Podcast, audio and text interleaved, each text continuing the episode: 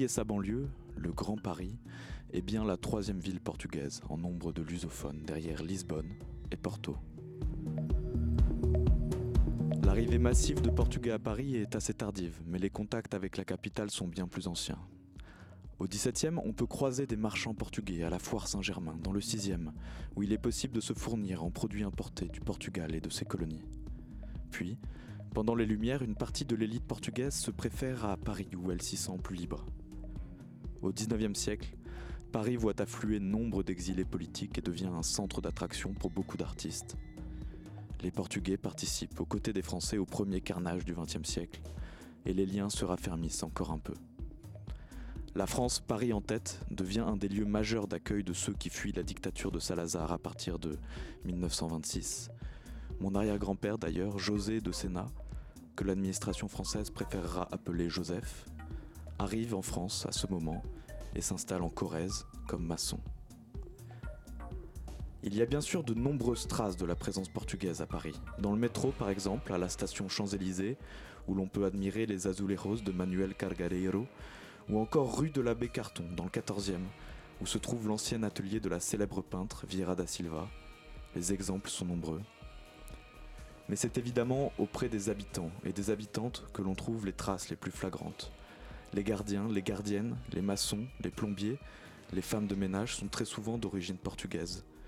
Beaucoup sont arrivés dans la capitale entre 1960 et 1974, par la place de Stalingrad, où se trouvait l'ancienne gare routière, ou encore par la porte de Charenton, jouxtant le Val-de-Marne, qui reste aujourd'hui le département le plus lusophone en Île-de-France. Entre 62 et 66, la France devient le premier pays d'accueil des Portugais, et chaque année, le nombre d'arrivées de travailleurs double. Près de la moitié des Portugais qui entrent en France arrivent en région parisienne. Ils ont souvent quitté leur pays au salto, d'un bond, par-dessus la frontière, avec ce qu'il est commun d'appeler un passeport de lapin. Bien que perçus comme de bons immigrés, comme de travailleurs modèles, ils et elles sont bien mal accueillis et logent dans les tristement célèbres bidonvilles, particulièrement celui de Champigny. Et c'est cette histoire que nous allons évoquer aujourd'hui, celle des Portugais de Paris et de sa banlieue, en présence de Marie-Christine Volovich Tavares et de Vanda Almeida qui nous font le plaisir de leur présence.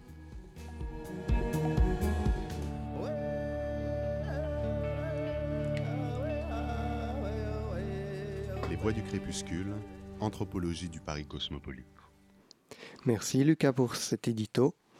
Alors, euh, je voudrais d'abord commencer par remercier Marie-Christine Volovitch Tavares et Vanda Almeida de s'être rendues disponibles pour les Voix du crépuscule. Je vais vous demander euh, à toutes les deux de vous présenter un peu plus. Marie-Christine Volovitch Tavares, vous êtes historienne.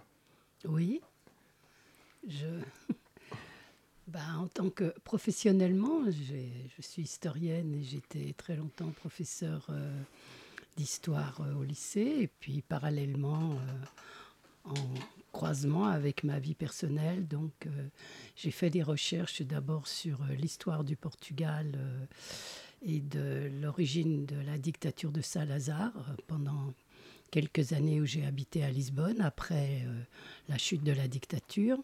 Et puis ensuite, euh, revenu en France, euh, je me suis plutôt intéressée à travailler sur euh, l'histoire des immigrés portugais en France, dont je me suis rendu compte quand j'ai commenté cette recherche au début des années 1990 qu'il n'y avait aucun travail de recherche fait à leur sujet.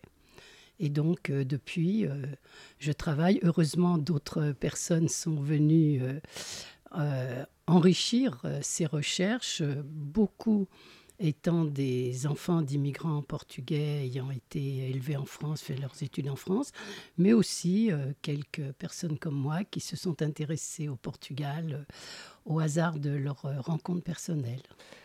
Et alors, une petite précision, vous, vous avez travaillé sur l'immigration portugaise en France ou en Île-de-France?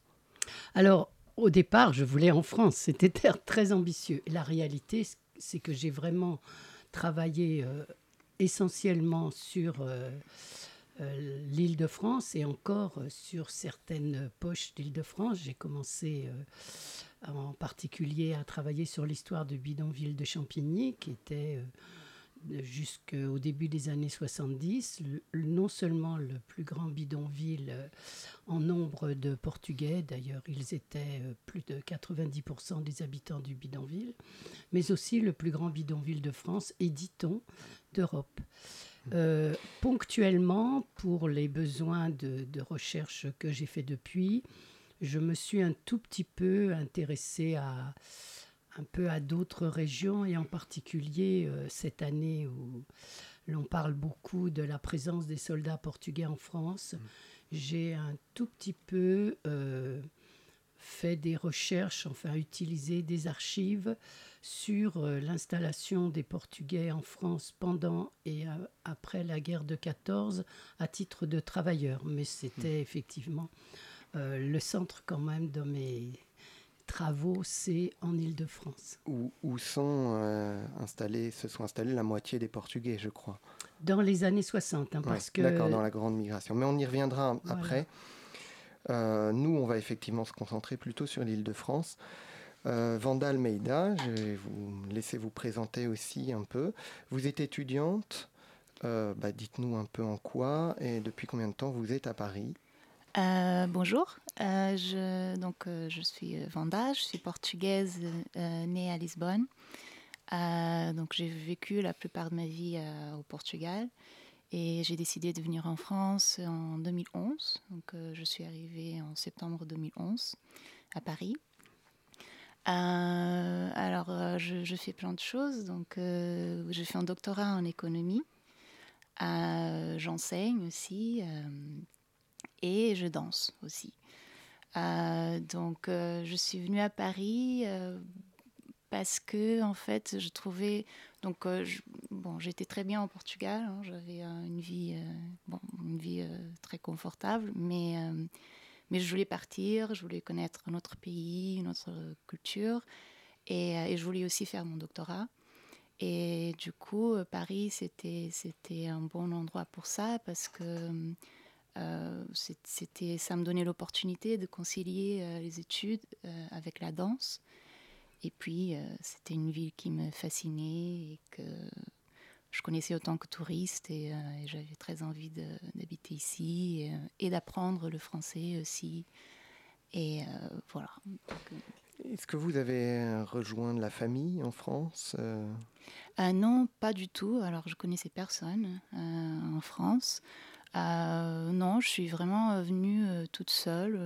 voilà, ma famille, elle est au Portugal, un petit peu au Luxembourg, bon, mais pas du tout à Paris, pas du tout en France. Donc sans lien particulier avec la, grande immigration portugaise du XXe siècle dont on va parler tout à l'heure.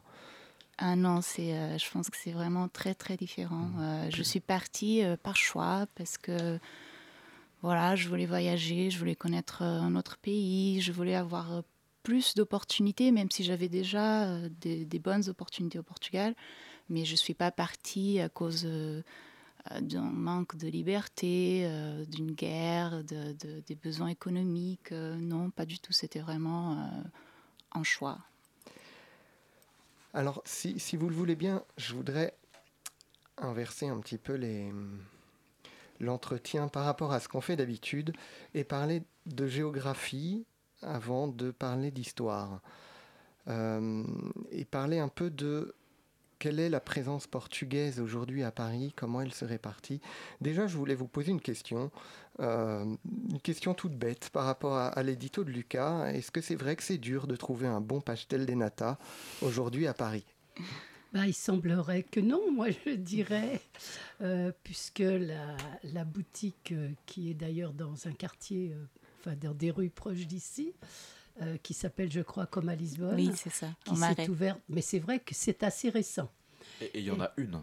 Voilà. Et, Paris est quand même assez grande. Alors, ce qui m'a étonnée, je me suis demandé pendant longtemps quelle était la le type de nourriture euh, portugaise qui allait plaire aux Français et qui allait euh, avoir du succès. Et j'ai d'abord pensé que ça pouvait être les pêches de bacalhau. Mais en défi, les petits beignets. C'est de la morue, hein, c'est ça. Sauf que il y a déjà des types de beignets, pas tout à fait les mêmes, mais semblables, dans les Antilles françaises, et donc que les Français les connaissent sous cette forme-là. Oui, les Je pense qu'il y a deux types pour cette nourriture. Il y a deux Ah oui, types oui, oui. de clientèle. Hmm. Il y a ce qui s'adresse à la population portugaise, aux enfants Hmm. de portugais, qui vont bien aimer retrouver un certain nombre Ouais. de choses et les faire connaître à des Français qu'ils connaissent. Hmm. Et les Français, maintenant, euh, c'est une sorte de pâtisserie qu'ils aiment bien.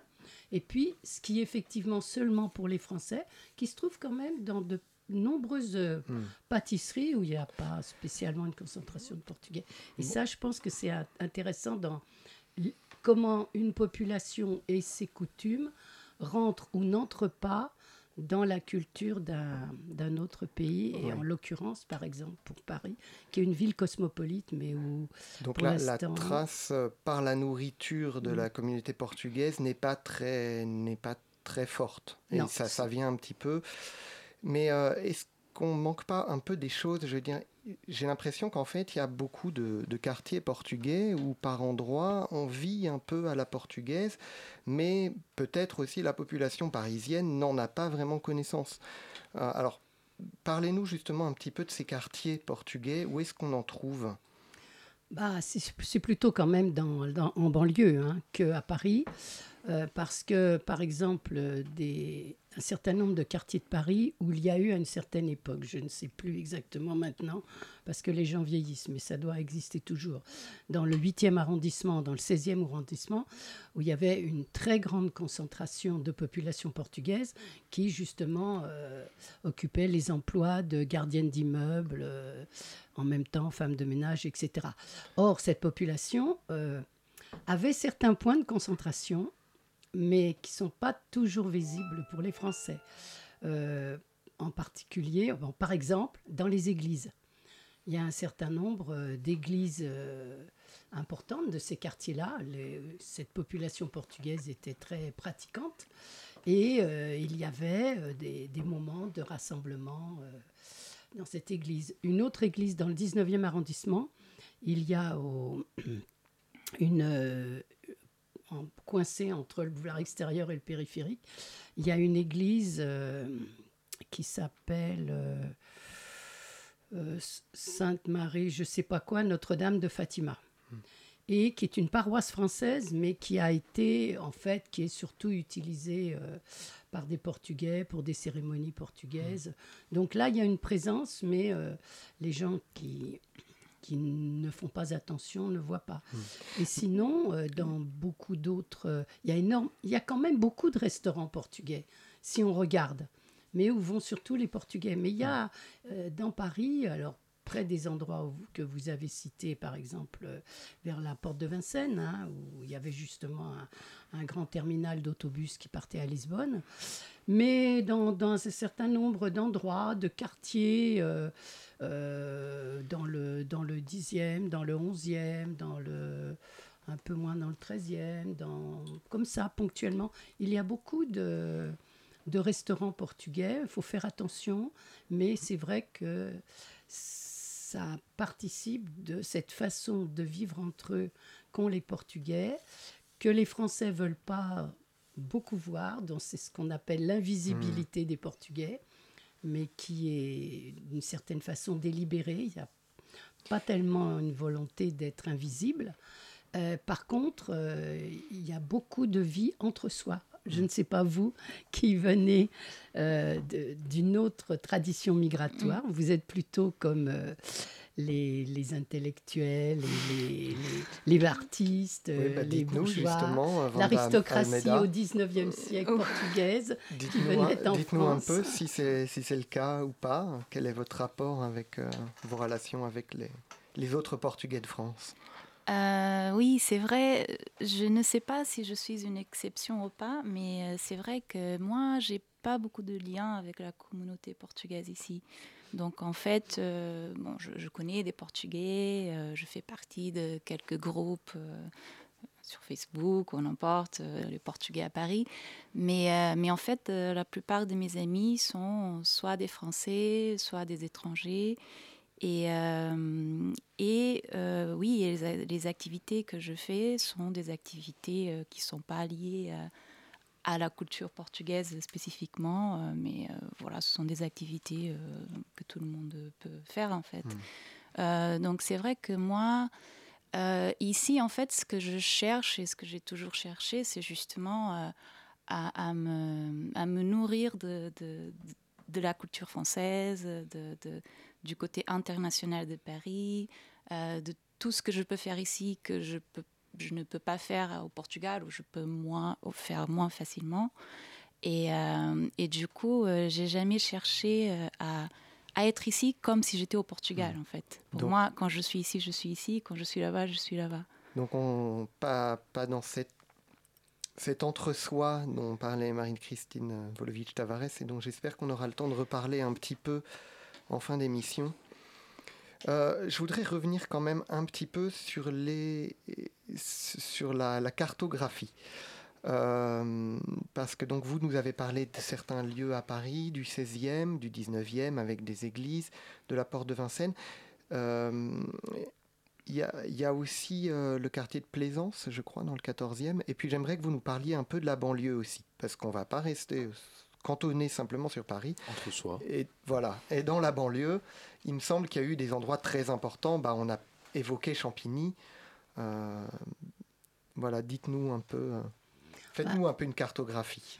Alors, euh, on, pourrait dire que, effectivement, au point de vue du nombre, euh, il y a beaucoup plus de Portugais et d'enfants et de petits-enfants maintenant de ces Portugais de l'immigration importante des années 60, 72, 74, qui habitent donc plutôt à la périphérie. D'autant plus que ceux qui ont habité à Paris dans les années 60, comme d'ailleurs beaucoup d'autres immigrés ou gens des classes populaires, ont habité dans des immeubles qui ont été détruits dans les années 70-80. Euh, Il y a eu toute une destruction, surtout euh, d'immeubles dans les quartiers euh, périphériques populaires de Paris, le 13e, le 20e, le 19e. et donc, évidemment, les immeubles qu'on a détruits, où habitaient justement les populations françaises et immigrées euh, nombreuses, dont des Portugais. Donc déjà, ils n'étaient pas très nombreux à Paris, et ceux qui y habitaient, évidemment, comme beaucoup d'autres, euh, sont partis euh, habiter dans, dans, les banlieues. D'autant plus que les immigrants portugais de cette génération, et le gros, la majorité d'entre eux, hein, parce que y a, tout le monde n'est pas, il n'y a pas une communauté très, très unie avec... Euh, des, traits euh, qui euh, correspondent à tout le monde. Hein. Il y a quand même des, noyaux différents. Mais enfin, quand même, beaucoup, beaucoup de ces Portugais qui venaient des milieux ruraux ont cherché, dès qu'ils l'ont pu, pas tous, mais beaucoup d'entre eux, à acheter ou à construire eux-mêmes, ce qui était plus difficile, mais ou à acheter des pavillons qui pouvaient avoir un bout de jardin. Hmm. parce que c'était très important pour ces gens-là. C'était plus euh, difficile à Paris, j'imagine. Et donc à Paris, évidemment, c'était totalement quels, quels sont en banlieue les, les, endroits, les villes, les départements où, où, on trouve la plus grande présence portugaise? Alors, euh, par ordre décroissant, hein, mhm. il y a surtout le Val-de-Marne, euh, qui est quand même celui qui a été nourri par la présence conjoncturelle de ce mhm. bidonville de immense. Et puis, euh, justement, une partie d'ailleurs du département de Seine-et-Marne euh, voisin, mais aussi beaucoup le département de Seine-Saint-Denis, hmm.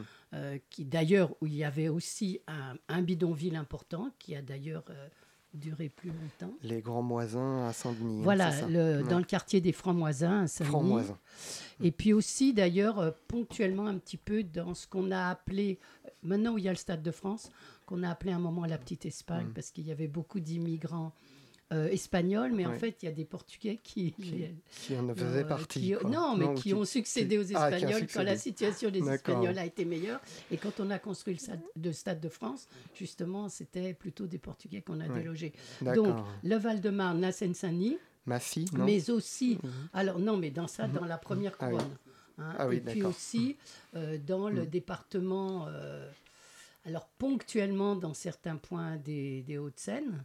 Euh, et puis sinon, dans la Grande Couronne, euh, bah, les, départements un peu euh, limitrophes, il y a des pôles comme ça, que ce soit dans l'Essonne, que ce soit en Seine-et-Marne, que ce soit dans les Yvelines, parce que, bon, c'est des pôles qui ont soit qui étaient liés à, à, une installation d'habitation, enfin entre guillemets, comme à Saint-Denis ou à Champigny, ou bien quand même à des pôles pour le travail. Hmm. Hein, des gens qui euh, se trouvaient, parce que beaucoup, beaucoup, beaucoup de Portugais de cette première génération des années 60 ont travaillé plutôt d'ailleurs dans, le bâtiment, dans les travaux publics que dans le bâtiment. Ils ont beaucoup contribué à construire les nouvelles autoroutes, les prolongations euh, du métro, le RER. E Et puis, il y en a quand même qui ont travaillé dans des usines.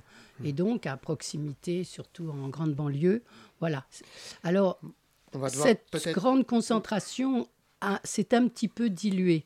Hein, euh, au, cours des années, elle est, moins, elle est moins forte maintenant. Alors maintenant, il y a une nouvelle émigration euh, qui est venu depuis la crise surtout de 2008 et des Portugais. Et là, euh, bon, qui se, c'est un petit peu plus dispersé en fonction des, des, relations, des possibilités. Euh.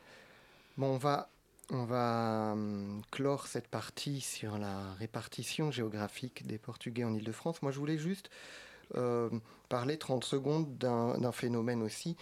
Euh, on a regretté lors de notre dernière émission euh, consacrée aux, Algériens de Paris de ne pas avoir abordé un peu le sujet du football, qui est pourtant un, sujet brûlant pour cette communauté. Et ben, je crois que c'est pareil pour les Portugais.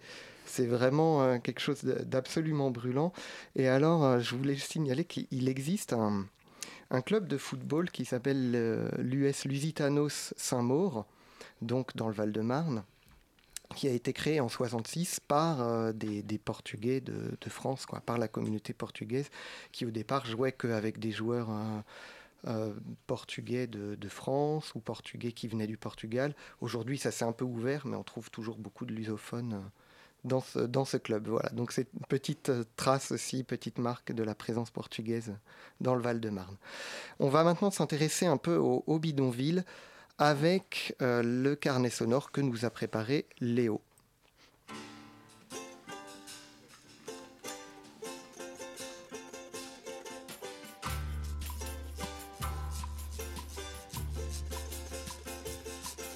Je suis arrivé le 2 de ce mois. Et vous aviez un passeport ou non? Je n'avais pas de passeport. Je suis venu sans passeport je ne pouvais pas rester au Portugal parce que je n'arrivais pas à gagner assez pour élever mes enfants. Et j'ai tenté le tout pour le tout pour traverser les frontières. Et je suis arrivé en France le 6. depuis ce jour jusqu'à maintenant, je ne suis pas arrivé à trouver du travail. Et vous êtes venu directement au bidonville? Pourquoi? Vous connaissez déjà quelqu'un ici? J'ai ici un cousin. Je suis venu voir si je le trouvais et je l'ai trouvé. Alors je suis venu clandestinement ici. Je suis venu par la montagne, j'ai dû payer 1300 francs en argent portugais. Et au Portugal, vous avez déjà fait le service militaire? Oui, j'ai fait 21 mois au Portugal, dans la métropole, et 27 mois en Angola. Qu'est-ce que vous pensez de cette guerre d'Angola? C'est la guerre des capitalistes, parce que la guerre est seulement pour les officiers et les capitalistes. Un officier gagne là-bas entre 1300 et 1800 francs. Alors qu'aux soldats, on ne leur donne même pas à manger.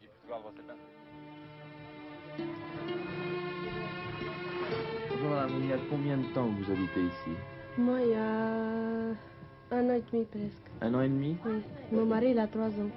Et vous avez un enfant ou plusieurs enfants J'ai un enfant seulement. Un enfant Oui. Vous préférez vivre euh, en France ou au Portugal En France. En France Oui. Qu'est-ce que fait votre mari mon mari fait de manœuvres sur le chantier. Il est manœuvre sur le chantier Vous, vous ne travaillez pas Pour l'instant, je ne travaille pas, mais d'habitude, je travaille. Il y a un mois que je travaille. Qu'est-ce que vous faites Je fais du ménage. Comment vous avez construit votre baraque euh, C'était pas moi qui l'ai construit. Ah Quand j'ai venu ici, c'était des propriétaires qui ont été avant de, commencer à démolir les baraques, j'ai payé 10 000 francs par mois. Elle était plus petite. Oui. À qui À qui vous C'était à les propriétaires des baraques. Je ne sais pas. C'était une personne, je crois, qui sont partis. Euh, lorsque, par exemple, vous appelez un médecin. Oui. Eh ben, il demande sur le, quel étage et quel escalier. quel numéro On honte pour répondre, si, par exemple, on dit dans les bidonvilles. Alors on est honte de ça. Moi, même quand je vais chercher la commission, j'ai descendu d'autobus. Je viens de stage, j'ai descendu d'autobus, j'ai fait le tour de, de petites baraques là, sans d'attente pour que vous ne voyez pas passer ici sur le bidonville. Vous voyez cette belle maison? J'ai aidé à la bâtir. Je m'appelle Manuel. J'ai 24 ans. Je viens du pays du soleil. C'est très beau mon pays, mais pour nous, pauvres, il n'y a que le départ.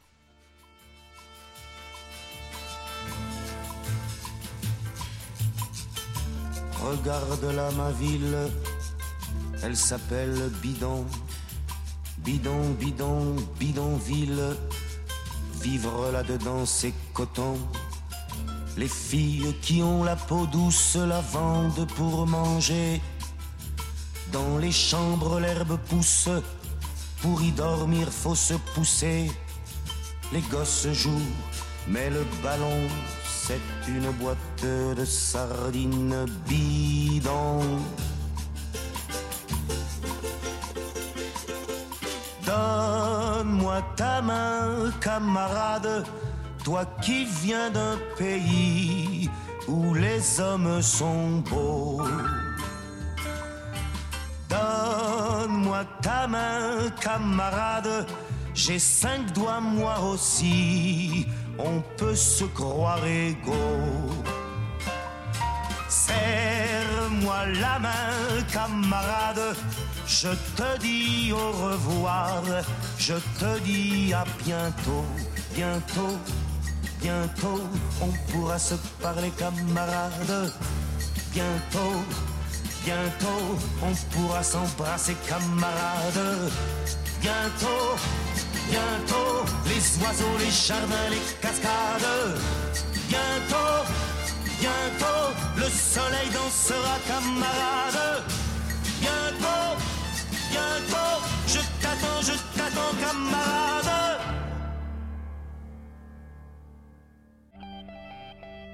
Les voix du crépuscule. Les voix du crépuscule. Les voix du crépuscule. Anthropologie et combat des peuples autochtones sur Radio Campus Paris. Merci Léo pour ce joli carnet sonore euh, ô combien important sur, euh, sur les bidonvilles qui a justement été une, une réalité très importante des Portugais euh, qui sont arrivés en France dans les années 60, 70. Alors euh, bah déjà, enfin, on va, on va revenir justement un peu sur cette histoire, mais est-ce que vous avez un, commentaire, euh, Marie-Christine Volovich-Tavares ou Vanda Almeida, sur, le, sur ce carnet sonore? Euh, bah, moi, je trouve que c'est bien d'entendre Claude Nougaro. Et puis, euh, sur un fond de musique inspiré de la musique brésilienne, hein, que lui aimait beaucoup. Bon, je pense pas que les Portugais des bidonvilles, eux, euh, étaient très branchés sur cette musique-là. Mais euh, je Mais pense que leurs sûr, c'est que enfants... le- le- Claude Nougaro a, écrit Oui. cette, ch- enfin, a repris cette chanson parce qu'il y avait justement un contexte euh, où les bidonvilles étaient euh, de plus en plus visibles. Voilà, dans la France. euh, et là, je- d'ailleurs, je ne sais pas exactement de quand date cette chanson, mais les Portugais sont devenus tellement nombreux, parce que en 1962, ils étaient 50 000, et en 68, ils étaient 300 000. Donc ça donne une idée de la croissance. Et à ce moment-là, bon, euh, beaucoup de gens dans la population française euh, euh, se sont aperçus de leur présence et un certain nombre de drames. Et à propos des bidonvilles et des, euh, des chocs par rapport à l'actualité, il ne faudrait pas terminer cette émission sans parler de, des incidents qu'il y a eu euh, justement, euh, qui ont remis en lumière le bidonville de Champigny avec une controverse sur les interprétations qu'on peut faire et des bidonvilles et de l'immigration d'hier et d'aujourd'hui et des Portugais par rapport aux autres immigrés. Hein, euh, vous vous souvenez peut-être que dans la nuit du Nouvel An à Champigny, euh, il y a eu euh, des bousculades qui, se sont, qui ont dégénéré en appel en pompiers, aux bagarres, en appel à la police, en affrontement avec la police. Et en marge euh, de, cette, de cet épisode qui était dû au fait qu'il y avait une fête qui était organisée non autorisé dans un local qui n'était pas fait pour recevoir autant de gens que ceux qui sont présentés. Donc euh, toute cette agitation a créé un trouble. Et en marge de ces incidents, euh, deux, une policière et un policier qui passaient à proximité ont été pris à partie extrêmement violemment par euh, quelques individus qui étaient déjà très éméchés et très excités et euh, bon, euh, qui ont euh, maltraité, euh, battu euh, ce policier, cette policière de façon scandaleuse. Oui, et la polémique Et- est, est- montée entre, en faisant une comparaison Voilà. entre les immigrés euh, d'aujourd'hui les immigrés d'hier, Voilà. euh, en présentant les Portugais comme euh, les, les migrants idéaux, alors que si on se replonge dans l'histoire, c'est ce qu'on va faire maintenant, euh, Mm. euh, si on déroule un peu l'histoire, on se rend compte qu'en fait c'était très violent aussi à l'époque, Oui, parce que d'une autre manière sans doute. Les immigrants d'aujourd'hui, pardon, une petite précision, les immigrants d'aujourd'hui qui ont, donc, dans, dans cette histoire-là, ne sont pas portugais. Alors, on n'en sait rien. Étaient-ils des immigrants Ah. Euh, Hmm. Moi, je ne sais pas. Ce qui s'est passé, En tout cas, c'est on- un journaliste du Figaro qui a fait cette interprétation en comparant cette violence et supposant que les, les auteurs de la violence étaient des immigrés et qu'ils n'étaient pas des Portugais. Oui, qui venaient d'Afrique, je et suppose. en comparant avec la situation euh, dramatique du temps du bidonville de Champigny, dont il ignorait d'ailleurs Hmm. véritablement l'histoire, et à laquelle il a accolé, comme on le fait souvent, l'étiquette euh, bons portugais, bons immigrés, et les autres des mauvais, en particulier, Hmm. sous-entendu, ceux qui viennent d'Afrique. Et euh, un certain nombre de jeunes enfants d'immigrés portugais ont fait paraître euh, dans la euh, version électronique du journal Le Monde euh, un texte où ils protestaient contre cette façon euh, et de déformer l'histoire et de dresser des immigrés les uns contre les autres en faisant un tri les bons les mauvais et rappelant qu'un certain nombre aussi de dysfonctionnements, de violences qui n'étaient pas de même nature qu'aujourd'hui, mais qui ont existé aussi à, à l'époque, à la grande époque du bidonville de Champigny et d'autres bidonvilles. Hmm. Bah. Merci. Voilà, comme ça, on a. Moi, je voulais dire un Oui. petit mot aussi. Allez-y. Euh, J'ai trouvé la pièce de Léo euh, très émouvante, en fait, parce que euh, pour moi, c'est une... Alors, c'est des Portugais, donc c'est des gens que sont proches euh, culturellement de moi, et en même temps, ça me paraît tellement euh, distant de, de ma réalité à moi et de la réalité des, des- des autres Portugais que je connais, enfin, que- qui sont venus euh, plus tard en France. Et, euh, et vraiment, euh, ça, ça me touche énormément de penser à ce que ces gens-là ont souffert pour, euh, pour venir en France, pour avoir une, une meilleure vie. Et, et d'ailleurs, ça me fait penser à un film que j'ai vu hier, justement, sur les réfugiés un peu partout dans le monde. Et bon, là, c'était pas exactement des des réfugiés, mais c'était quand même des gens qui traversaient des énormes difficultés pour juste pour passer la frontière, en fait. Alors que maintenant, on prend l'avion et c'est très simple. Donc, euh, ça me, oui, c'est assez, euh, c'est assez euh, fort de, voir ça, de, comprendre les difficultés que ces gens-là ont, passées, qui, aujourd'hui sont quand même très, très loin. Oui, c'est vrai qu'effectivement, il y a une distance, ça nous paraît lointain au- aujourd'hui, les bidonvilles. Et en même temps, c'est un sujet qui reste forcément d'actualité parce qu'on a tout le débat sur l'immigration aujourd'hui. On a Mhm. la jungle de Calais, par exemple. Pourquoi on appelait Oui, plus bien ça un sûr. bidonville? Est-ce que euh, c'est encore un bidonville? Oui, ce n'est pas des, des Portugais qui sont là, mais, sont, Non, mais c'est justement, toujours des, des ça me fait populations penser... euh, euh, oui. en souffrance, euh, ghettoisées. Exactement, euh. oui, et, et ça me fait penser que nous, enfin nous les Portugais, il y a 40 ans, on était aussi un peu dans, dans ces conditions-là. Donc, Mm. euh, ouais, Le- c'est une réalité assez proche euh, finalement. Et il reste de toute façon Alors- des bidonvilles euh, en périphérie de Paris. Il suffit de prendre l'autoroute et on, on en voit. Oui, oui, bien sûr. Il y a le, le réalisateur euh, José Vieira, qui a une cinquantaine d'années maintenant, qui a vécu enfant au bidonville de Massy, qui a fait plusieurs euh, documentaires euh, très très intéressants et très très émouvants, très très humains sur euh, différentes étapes de l'immigration euh, des Portugais en France de ces grandes années, et qui a fait un film qui s'appelle Souvenir d'un futur radieux, où il met en parallèle justement ce qu'il a vécu lui dans un bidonville à Massy, qui a disparu maintenant, et euh, dans les années, enfin il y a 5-6 ans, il y avait aussi un bidonville de Rome qui s'était installé très près et avec qui il est rentré en contact, avec qui justement il a fait aussi une partie de film. Il a fait d'ailleurs un autre film carrément sur eux qui s'appelle Bateau en carton, je crois. Et où justement il fait un très bon parallèle entre ces deux situations. Alors, le, temps avance très vite. Et il faut absolument qu'on parle un peu de l'histoire. Euh, voilà, on parle depuis tout à l'heure des migrants des années 60, mais ça commence quand même pas tout à fait là, même si la migration massive commence là. On a déjà, euh, Lucas l'évoquait, quelques Portugais dans les siècles précédents, le XXe siècle.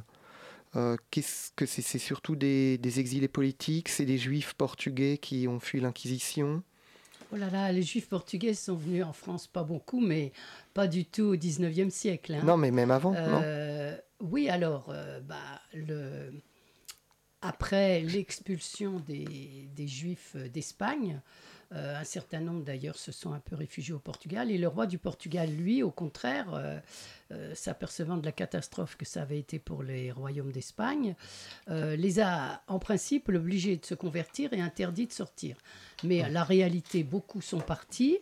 et d'ailleurs, certains ont été accueillis et installés en France dans la région, dans la région de Bayonne par le roi François Ier, qui avait besoin justement de développer un commerce international atlantique et qui s'est appuyé sur ces gens-là qui avaient déjà un certain nombre de liens. Certes, beaucoup d'entre eux sont partis dans les Pays-Bas, en particulier euh, Anvers, Amsterdam. Mhm. Mais un petit noyau resté à Paris. Mais vraiment petit noyau parce que euh, dans le royaume de France, euh, jusqu'à la Révolution française, euh, les Juifs étaient quand même cantonnés dans certaines régions et Paris n'était pas une grande zone d'accueil, hmm. mais il y avait des petits pôles.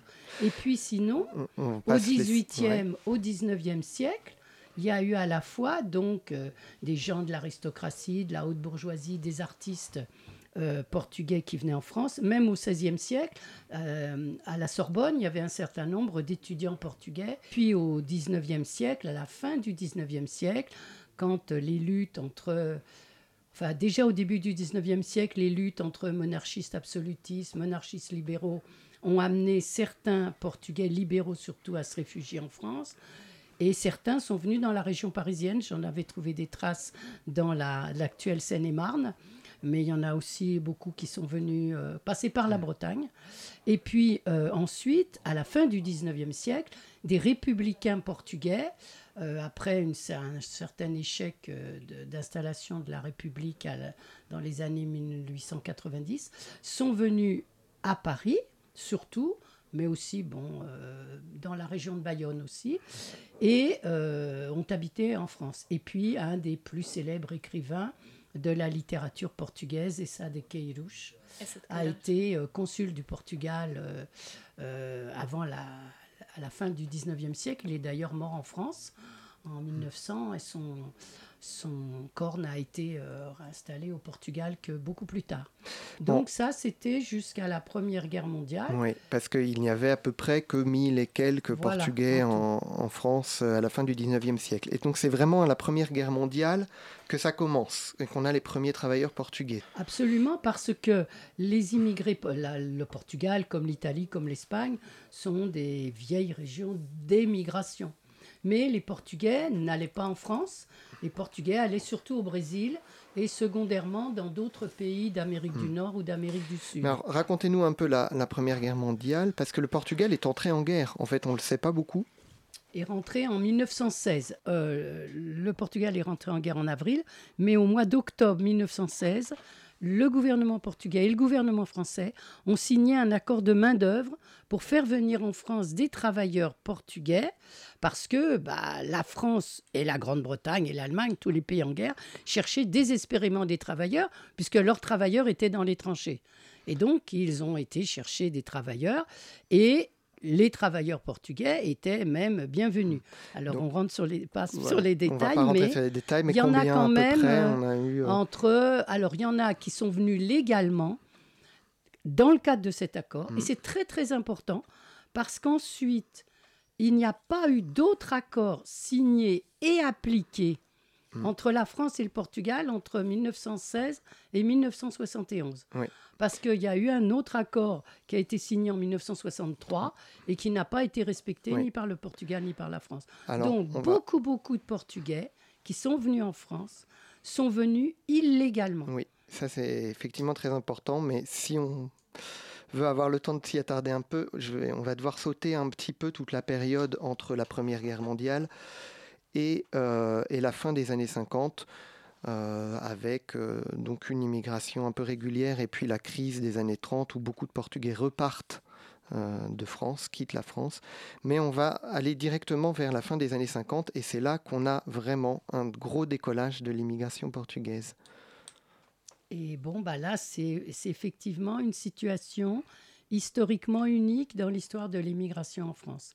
Parce que c'est une croissance d'une euh, population immigrée extrêmement importante et extrêmement rapide, hein, puisque bon, donc en 1954, il ne restait à peu près plus que à peu près 20 000 personnes recensées comme portugais. Il y en avait qui s'étaient naturalisés, mais très peu. En 1962, ils étaient, au recensement, ils étaient déjà 50 000. En 1968, 300 000. Et en 1974, 750 000. Alors bon, il y a des enfants qui étaient nés, mais c'est pas ça qui fait la masse des arrivées. Et puis, c'est ceux qu'on recensait, mais il y en a encore beaucoup plus qui sont venus en France. Certains qui sont pas restés euh, pour des raisons diverses.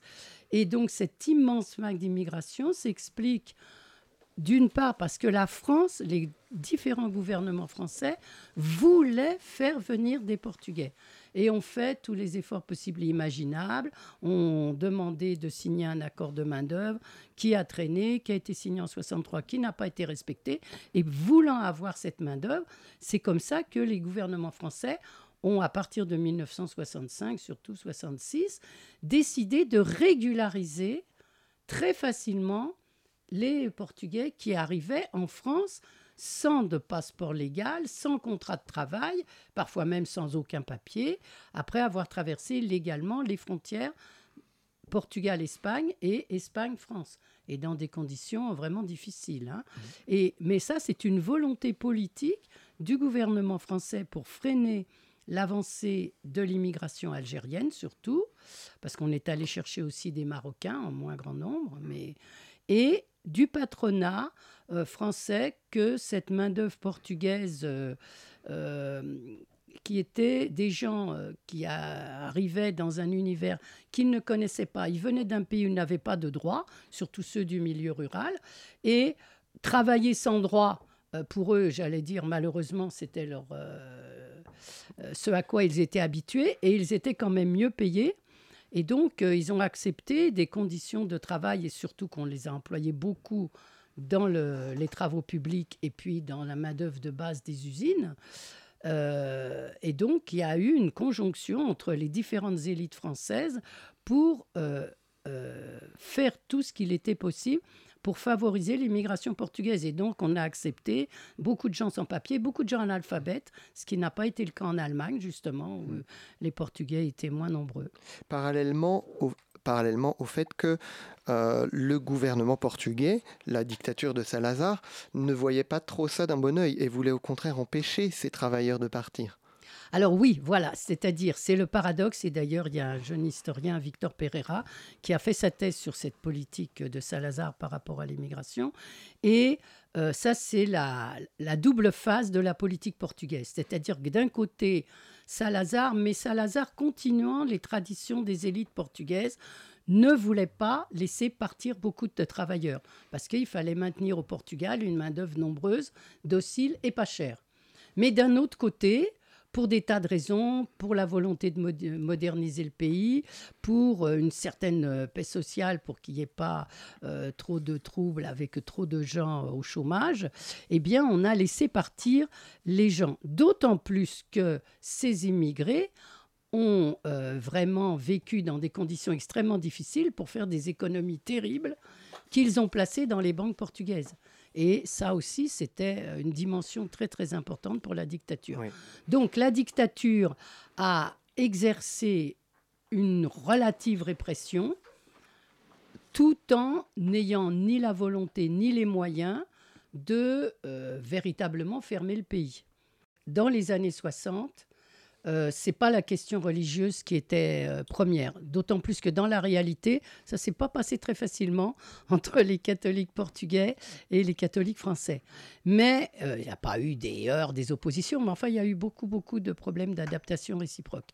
Mais ce que évidemment on voulait freiner l'immigration algérienne, c'était pour des raisons politiques parce que euh, on estimait que les Algériens, euh, avec tout le passé de très récent quand même hein, de la, guerre, d'Algérie, euh, et d'autant plus, il y avait donc des craintes aussi que c'était une population qui pouvait créer de l'agitation, et en, en, plus, dans les grèves de 68, il y avait un certain nombre de travailleurs algériens qui avaient pas été assez actifs. Il y avait aussi des Portugais, mais ça, on n'a pas voulu les voir. Ils étaient moins nombreux. Bon. Et donc, euh, c'était pas tellement une question euh, religieuse, c'était même pas du tout ça dans les années 60, euh, mais c'était une question de, de, de, passé politique. Or, ce qu'il faut dire, ce qui a avantagé les Portugais dans cette image complètement positive que les élites françaises ont voulu donner d'eux, c'est qu'il n'y avait aucun passé difficile entre la France et le Portugal. Hein, euh, c'est même pas comme le cas, mm. par exemple, des Italiens, où il y avait quand même, euh, il y avait aussi des images pas du tout positives, des, mm. des, immigrés espagnols qui étaient violents, etc. Les Portugais étaient inconnus, donc il n'y avait pas du tout de mauvaises images. Mm pour eux en tant que vis-à-vis d'eux en tant que personne, ni vis-à-vis du Portugal. Alors on avait complètement oublié la participation à la Première Guerre mondiale, mais enfin la dernière fois que le Portugal et la France étaient restés en rivalité, c'est au moment des guerres napoléoniennes.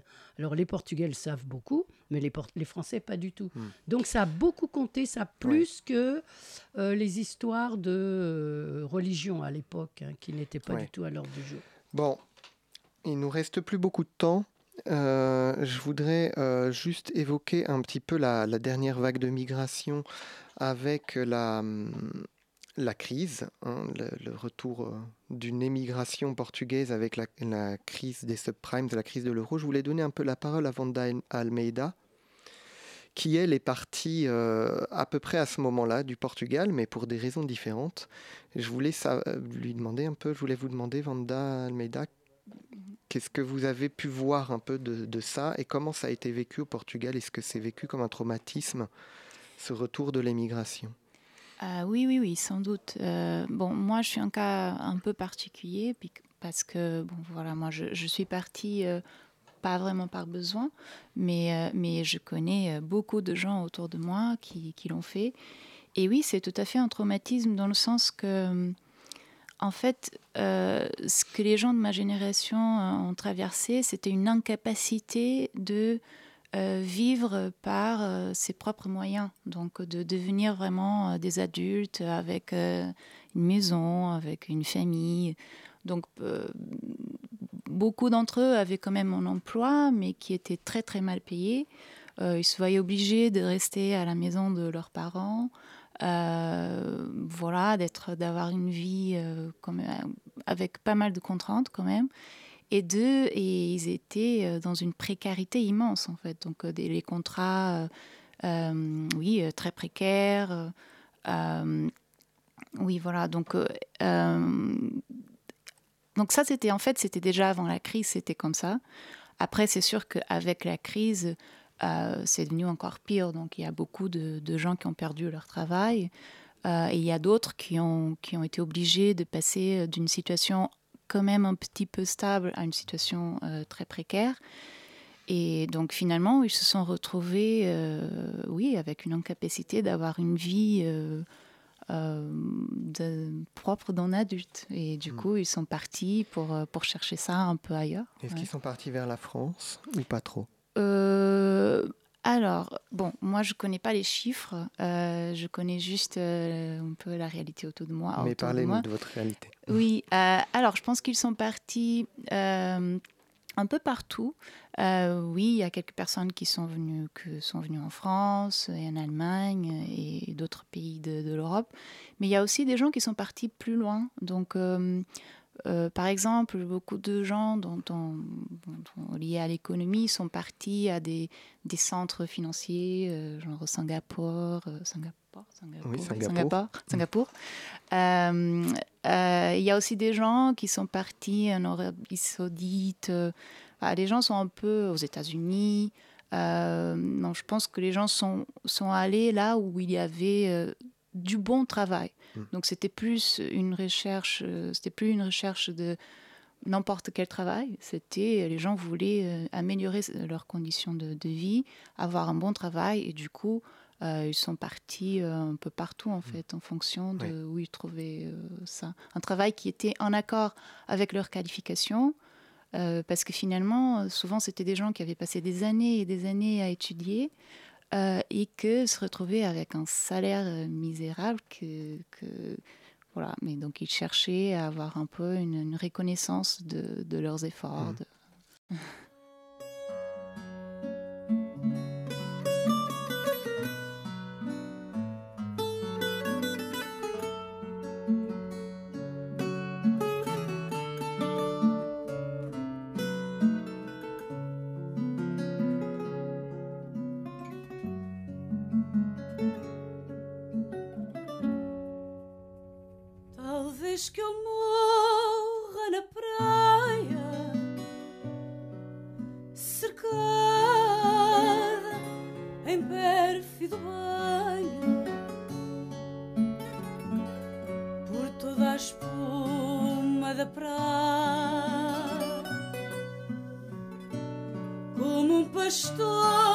que desmaia.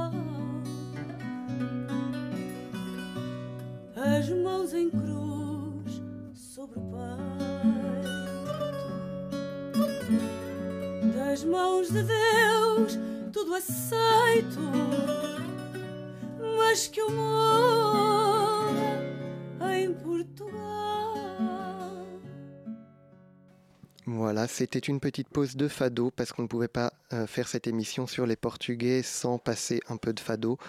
Alors, je vais vous poser vraiment une dernière question. Euh, on va aborder, effleurer ce sujet, mais j'ai l'impression quand même qu'avec la, communauté portugaise, il y a un, rapport au pays qui est un peu particulier, quelque chose qui est un peu particulier à cette, euh, à cette communauté. Alors, on connaît, peut-être pas tous, mais beaucoup de gens connaissent le mot de saudade, qui est euh, une sorte de façon de dire la nostalgie. Je ne sais pas d'ailleurs si c'est la seule façon de dire la nostalgie en portugais ou pas.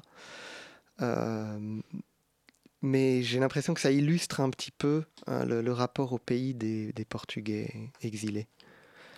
Oui. Almeida. Ah oui, oui, tout à fait. Euh, c'est vrai, il y a un rapport euh, très très fort. Euh, je pense que les Portugais sont très très attachés à leur pays, même des gens comme moi, que voilà, je suis parfaitement intégrée en France, j'aime beaucoup la France, mais c'est vrai que le Portugal est un pays qui a beaucoup de qualités très particulière, je trouve, euh, déjà au niveau des rapports humains.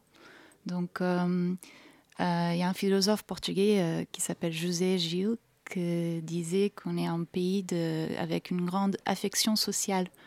Donc, c'est-à-dire, il y a vraiment une, une, façon généralisée d'être, de, de, de, vouloir être bien avec l'autre, d'avoir une, une, gentillesse envers l'autre, euh, une amabilité, de se soucier euh, euh, de l'autre. Et, je pense que ça, c'est quelque chose qui est vraiment très enraciné en nous et qui nous manque beaucoup. Et, du coup, oui, c'est vrai que c'est difficile de trouver cet ensemble de, de, de qualités ailleurs. Mais je pense que ce qui manque le plus vraiment, c'est ça, c'est cette proximité aux gens et une, ce sont des rapports euh, assez simples finalement, assez transparents.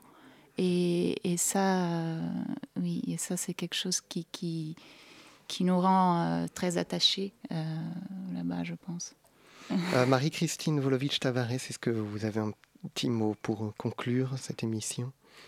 Bah, c'est vrai que l'on constate que beaucoup de Portugais d'origine rurale ou urbaine, euh, très populaires ou très élitistes, ont une forme d'attachement euh, euh, qui n'est pas un nationalisme, qui n'est pas un patriotisme très fort, mais euh, qui est euh, quelque chose effectivement du, ressort d'un attachement familial.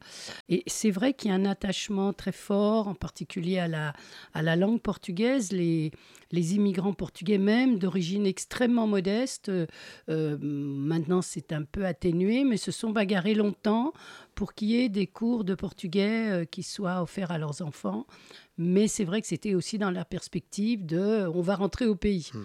Et il y a des gens, ça fait 40 ans qu'ils sont là, euh, et euh, bon, bah, ils ne rentrent pas ou ils rentrent difficilement.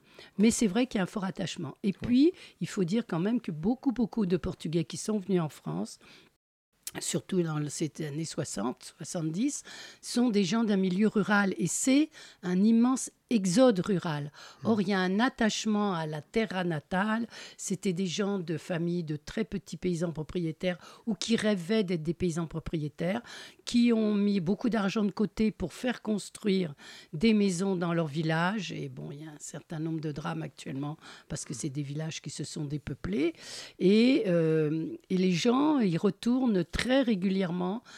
Ils veulent en France, dans les associations, retrouver, reconstruire euh, ce, Portugal qui, dont ils sont partis et qui n'existe plus d'ailleurs.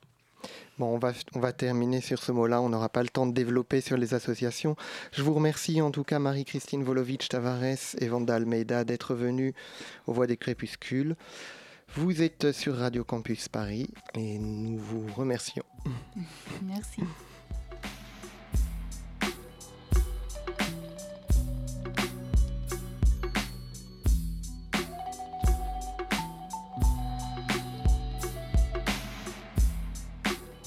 Arrumar as malas, levo quase tudo, até o meu kimono de judo.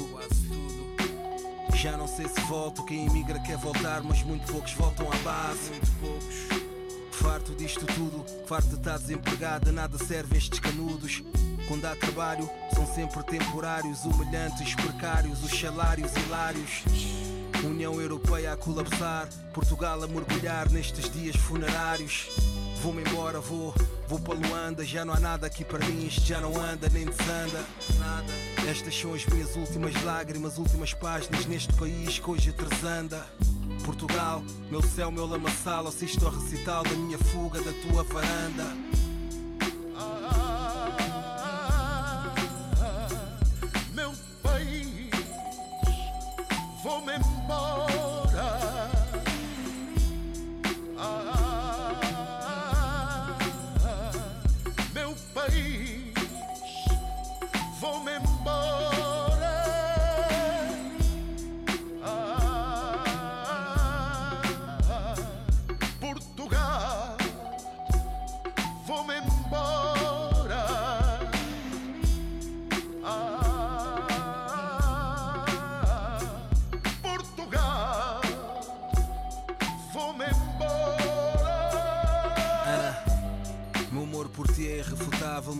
Nas nossas vidas, divino e inenarrável.